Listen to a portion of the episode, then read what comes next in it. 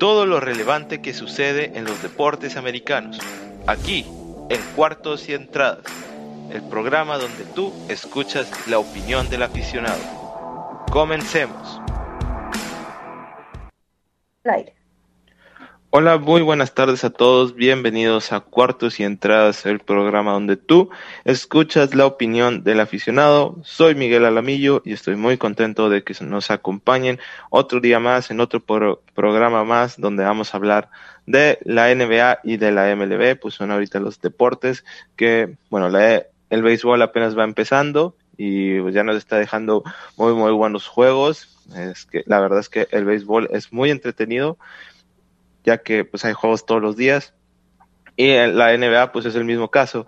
Eh, y pues también se está poniendo cada vez mejor la NBA, eh, muy, muy parejo todo, ya se están definiendo muchas cosas, ya cada vez falta menos para que empiecen los playoffs. Pero bueno, vamos a empezar hablando justamente de la NBA.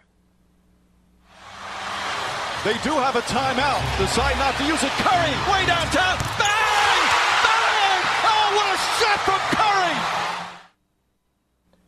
Y como pues ya lo hacemos muy frecuentemente aquí en el programa, pues repasamos las posiciones de las dos conferencias en la NBA, empezando siempre por la conferencia este, donde los 76ers y los Nets siguen bastante, bastante parejos, con, con, un récord similar, solo que los 76ers, eh, como tienen más victorias ante equipos de la conferencia, o más bien un mejor récord, eh, pues están en primer lugar, 36 ganados, 17 perdidos. En segundo lugar, los Nets. Y en tercer lugar, los Bucks de Milwaukee con 33 ganados y 20 perdidos.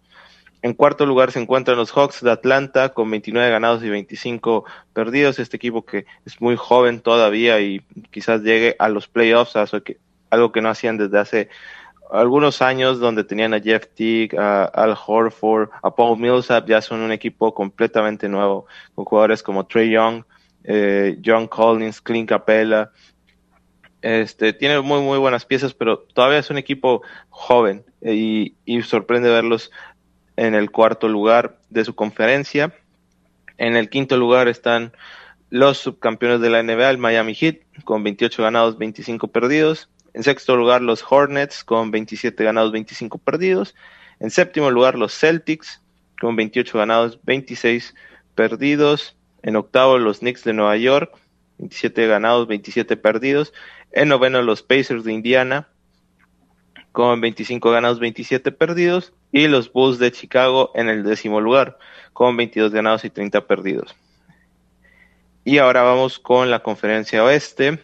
Pero antes vamos a hablar bueno, del primer lugar, del Utah Jazz, que sigue estando en primer lugar con 40 ganados y solo 13 perdidos, el mejor récord en toda la NBA. Y los invitamos a que nos sigan en nuestra cuenta de Instagram, arroba cuartos-y-entradas, donde eh, este fin de semana hicimos una publicación sobre pues el récord que tiene el equipo de Utah. Y si ustedes piensan que hay un equipo que son que este pueda ser el año en el que Utah gane su primer título de la NBA. Eh, el Jazz nunca ha conseguido el, pues el, el máximo título en el básquetbol. Si bien sí ha llegado a las finales, especialmente cuando tuvieron esa grandiosa dupla entre en, con este Karl Malone y John Stockton, una dupla fantástica. Lamentablemente les tocó estar en la misma época donde estaba Michael Jordan, así que no les fue muy bien en las finales ante Chicago, pero eran finales muy parejas, muy, muy parejas, pero no pudieron conseguir el título. Ahora que tienen el mejor récord en toda la NBA, igual los Lakers puede que bajen un poco debido a las lesiones. Eh, igual un equipo como los Clippers todavía no convence a pesar de tener a Kawhi Leonard y a Paul George. Quizás esta sea la temporada de Utah, aunque obviamente todos tenemos en la mira unas finales de Brooklyn contra Lakers, que es muy probable también, pero igual puede pasar un Jazz contra 76ers, los dos primeros en las conferencias, pero bueno, eso ya, los playoffs son toda otra temporada. Este, no, no pasan tantas sorpresas como en otros deportes, digamos, como en el fútbol, pero, pero aún así los primeros lugares a veces pierden. Y, y un equipo como Utah, aunque tenga una gran temporada, puede llegar a ser vulnerable a veces. Más si le toca contra un equipo, digamos, los Mavericks, que están en séptimo lugar. Puede pasar una sorpresa y ya que al menos estos equipos que ahorita vamos a mencionar eh, con bueno vamos a mencionar los ya con las posiciones en primer lugar está Utah en segundo lugar sorprendentemente todavía está eh, están los Phoenix Suns 37 ganados 15 perdidos son el segundo mejor récord de la liga y pues también esa puede ser otra gran opción un equipo que la temporada pasada estuvo muy cerca pero muy cerca de llegar a los playoffs de hecho que eh, terminaron perfectos en la burbuja de la NBA y aún así eso no los pudo meter en los playoffs. Ahora que llegó CP3, Chris Paul, pues básicamente le, le dio esa madurez que necesitaba el equipo porque su estrella Devin Booker todavía es muy joven. Y también, este, pues sí, los Suns están jugando de manera fantástica. En tercer lugar están los Clippers, con 37 ganados, 18 perdidos. En cuarto lugar los Nuggets, 34 ganados, 19 perdidos. En quinto lugar los Lakers, 33 ganados, 20 perdidos. En sexto están los Blazers con 31 ganados, 22 perdidos. En séptimo lugar están los Mavericks, 29 ganados, 23 perdidos. Los Grizzlies en el octavo lugar con 26 ganados y 25 perdidos. En noveno los Spurs con 25 ganados y 26 perdidos y en el décimo lugar los Warriors de Golden State con 25 ganados y 28 perdidos. Pero sí, lo que estaba mencionando, uno de estos equipos, digamos los Blazers, los Mavericks o incluso los Grizzlies, pueden ser un rival muy complicado para, para Utah, ya que tienen muy, muy buenos jugadores. Eh, en caso de Utah es que no tienen tantos nombres, así como un LeBron o Anthony Davis o un Chris Paul y David Booker o un este Paul George y Kawhi Leonard, era lo que quería mencionar.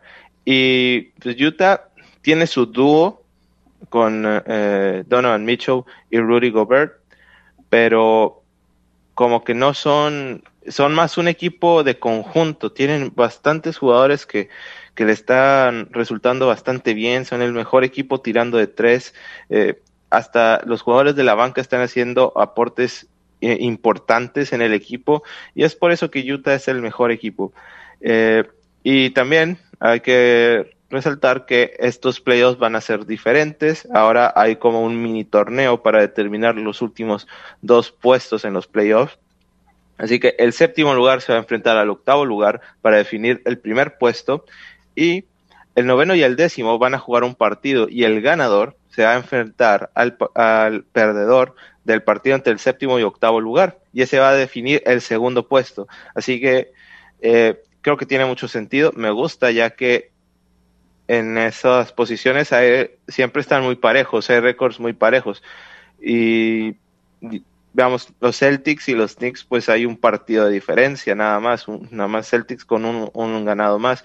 Igual los Pacers están muy cerca de los Knicks y en el oeste también, los Mavericks los Grizzlies, especialmente Grizzlies, Spurs y Warriors, están muy, pero muy, muy cerca. Así que eso también va a ser muy interesante de ver. Pero bueno, esas son las posiciones de la NBA. Ahora vamos con los resultados, empezando desde el día lunes, donde los Mavericks derrotaron 111 a 103 a Utah y los Suns 133 a 130 a los Rockets. El día martes, los Warriors de Golden State ganando 122 a 121 a Milwaukee y los Grizzlies ganando 124 a 112 al Miami Heat.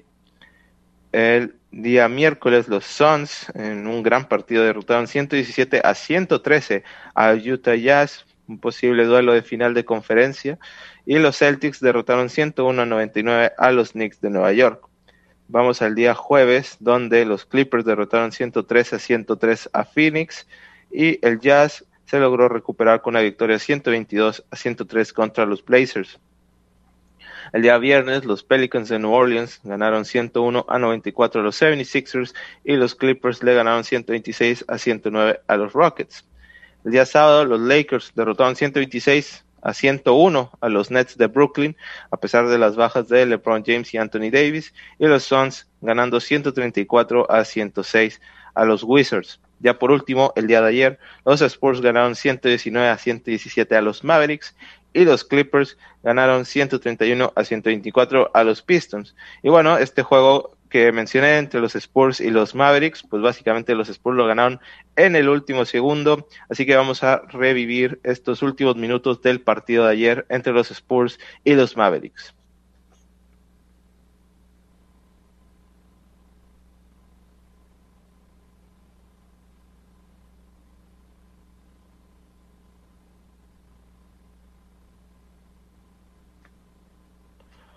Bueno, eh, este juego entre los Spurs y los Mavericks, pues al final de Mark DeRozan fue el que anotó la canasta ganadora, iba a 117 a 117 y pues de Mark DeRozan siendo el más veterano como el, también el mejor jugador del equipo, pues se puso al equipo al hombro y logró darle esta victoria importante al equipo de San Antonio. Un jugador muy infravalorado, a mi opinión, de Bertie Rosen. Siempre me ha gustado su juego. Lamentablemente no ha logrado tener ese título y quizás mucho también. Eh, muchos le ponen la culpa de que recordemos que Toronto antes de que haya ganado este las finales ante los Warriors que lo hicieron con Kawhi Leonard hay que recordar que era un equipo que siempre estaba peleando en la conferencia este, pero siempre, siempre perdía ante LeBron James y los Cavaliers. Eh, o, o, o, perdía en primera ronda. una de esas dos cosas pasaba. al principio era, e, es un equipo bueno, pero pierde siempre en primera ronda. Y después, ahora sí puede competir, pero pierde contra LeBron James y los Cavaliers. Y eso siempre pasaba con los Raptors. Ya después se fue de Mark DeRozan en lo que fue el intercambio entre Spurs y Raptors por Kawhi Leonard. Y pues al final, en su primera temporada y única, eh, Kawhi Leonard consiguió el título para Toronto, mientras que DeMar DeRozan pues no ha podido hacer lo mismo, a pesar de haber llegado a lo que es una franquicia ganadora como es San Antonio, pero ahorita están en una posición completamente diferente a como estaban hace unos años. Eh, ahora están en una reconstrucción, pero se ven prometedoras las cosas en San Antonio. Son, tienen buenos jugadores jóvenes, de T. Murray, eh, Keldon Johnson, Lonnie Walker. Tienen muy, muy buenas piezas y, bueno, si es que no llegan a los playoffs, pueden conseguir una buena posición en el draft y tener otra pieza joven que pueda ser eh, importante en esta reconstrucción. Si algo tienen los Spurs es que draftean muy bien, tienen muy buen ojo para el talento. A veces prefieren mucho el talento internacional. Si bien ese talento internacional que han seleccionado pues les ha resultado de maravilla, nomás pensando en Tony Parker y en Manu Ginóbili, un francés y un argentino siendo piezas clave en un equipo campeón de la NBA junto con un jugador histórico como lo es Tim Duncan pues vamos a ver cómo es el futuro de un equipo como San Antonio. Bueno, eso sería todo de la NBA. Ahora vamos con el béisbol de las grandes ligas.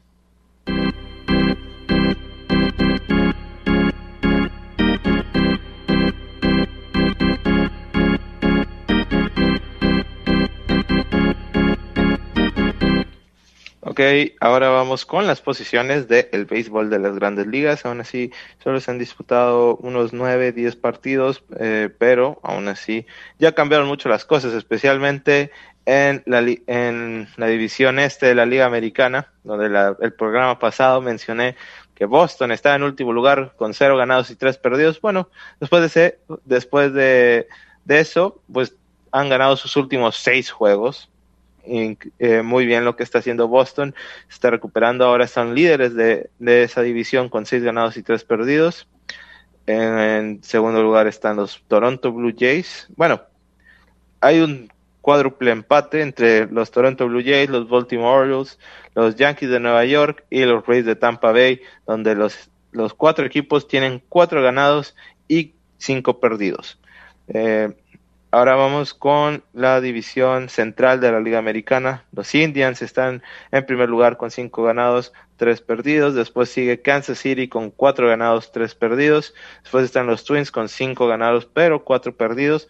Los White Sox con cuatro ganados y cinco perdidos. Y los Tigers de Detroit con tres ganados y seis perdidos. Hasta ahorita ha sido muy parejo el inicio en la central.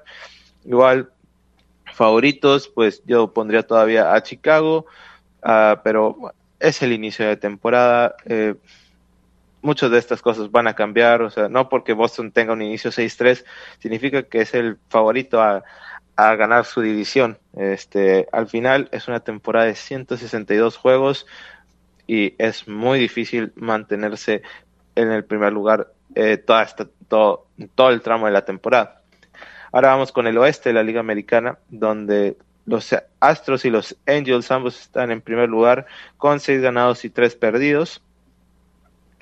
Eh, después están los Mariners con cinco ganados y cuatro perdidos. Muy bien por el equipo de Seattle.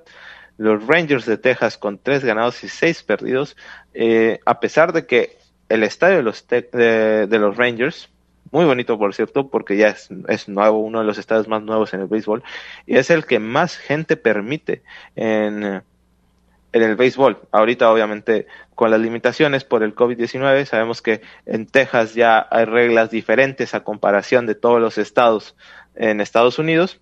Eh, y pues tienen más libertades para hacer eventos más grandes, especialmente en los Rangers, que es increíble ver, eh, volver a ver un estadio casi lleno eh, hasta parece un poco eh, raro, ya después de tanto tiempo que hemos estado eh, así. Y los Atléticos de Oakland en último lugar con tres ganados y siete perdidos. Mal inicio para el equipo de Oakland, pero se pueden recuperar. Todavía faltan demasiados, demasiados juegos. Ahora vamos con la Liga Nacional, donde están los Phillies de Filadelfia en primer lugar con seis ganados, tres perdidos.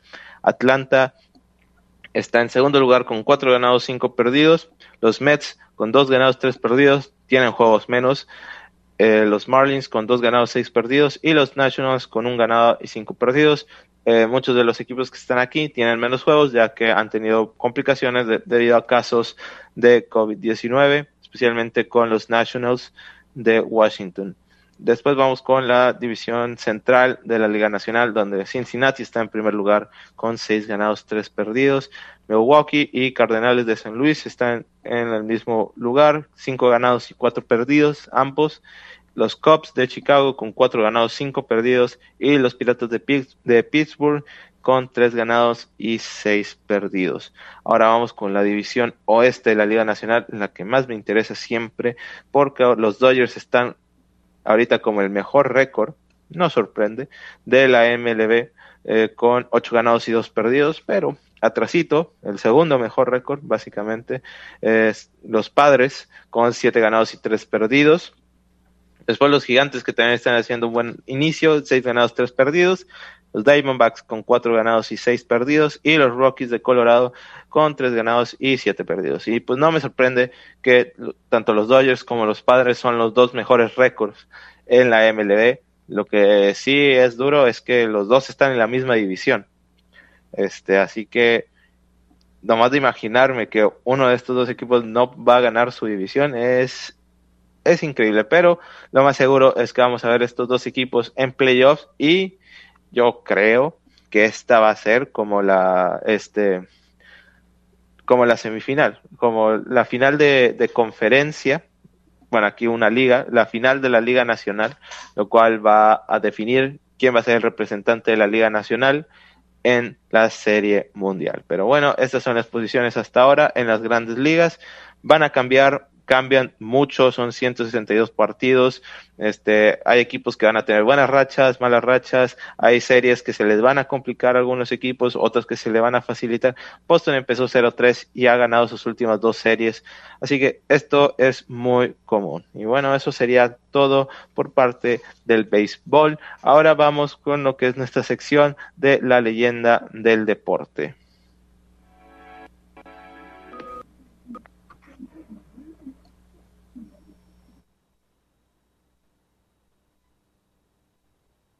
Drew Brees nació el día 15 de enero del año de 1979 en Austin, Texas.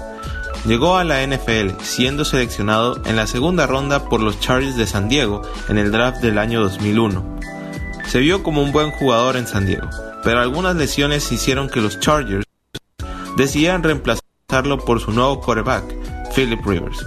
Así, Brees llegaría a los Saints, donde cambiaría la historia del equipo de Nueva Orleans. Antes de la llegada de Drew Brees, los Saints eran uno de los peores equipos históricamente en la NFL Ahora con su nuevo quarterback, los Saints eran un equipo competitivo y motivado después del desastre que ocurrió en la ciudad de Nueva Orleans con el huracán Katrina. Breeze y los Saints le pudieron dar la alegría más grande de la ciudad, un Super Bowl en el año 2009, derrotando a los Colts de Indianapolis por marcador de 31 a 17. Breeze se retiró esta temporada. Él lanzó para más de 80.000 yardas y 571 touchdowns Drew Brees será recordado como un gran coreback y también como un gran líder dentro y fuera del campo. Por esto y más, Drew Brees es una leyenda del deporte.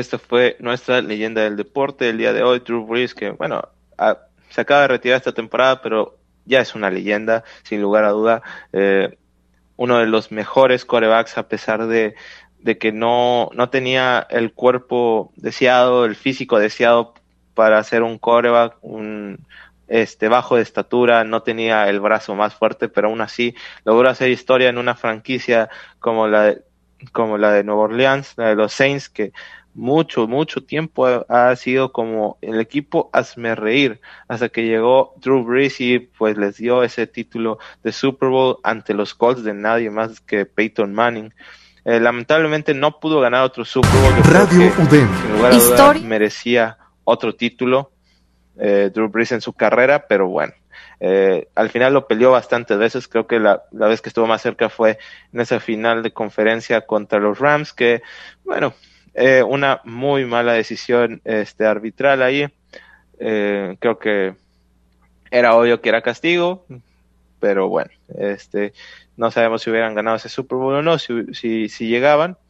Eh, pero bueno, eso sería la leyenda del deporte Drew Brees. Y antes de terminar, pues como mencioné en el programa pasado, toda esta semana fue grandiosa para los los aficionados a la lucha libre, especialmente de la WWE, porque este fin de semana fue WrestleMania y fueron dos noches, tanto sábado como domingo hubo acción de WrestleMania el día sábado, que siento yo que fue el mejor evento, lo que sucedió en el día sábado, y pues vimos a Bad Bunny, aunque ustedes no lo crean, Bad Bunny dio una grandiosa lucha, la disfruté bastante. Bad Bunny lo hizo bastante bien junto con Damian Priest enfrentándose a Miss y Morrison. Al final, eh, Bad Bunny y Damian Priest terminaron ganando, en lo que yo creo va a ser la única aparición así luchando de Bad Bunny, pero lo hizo excelente.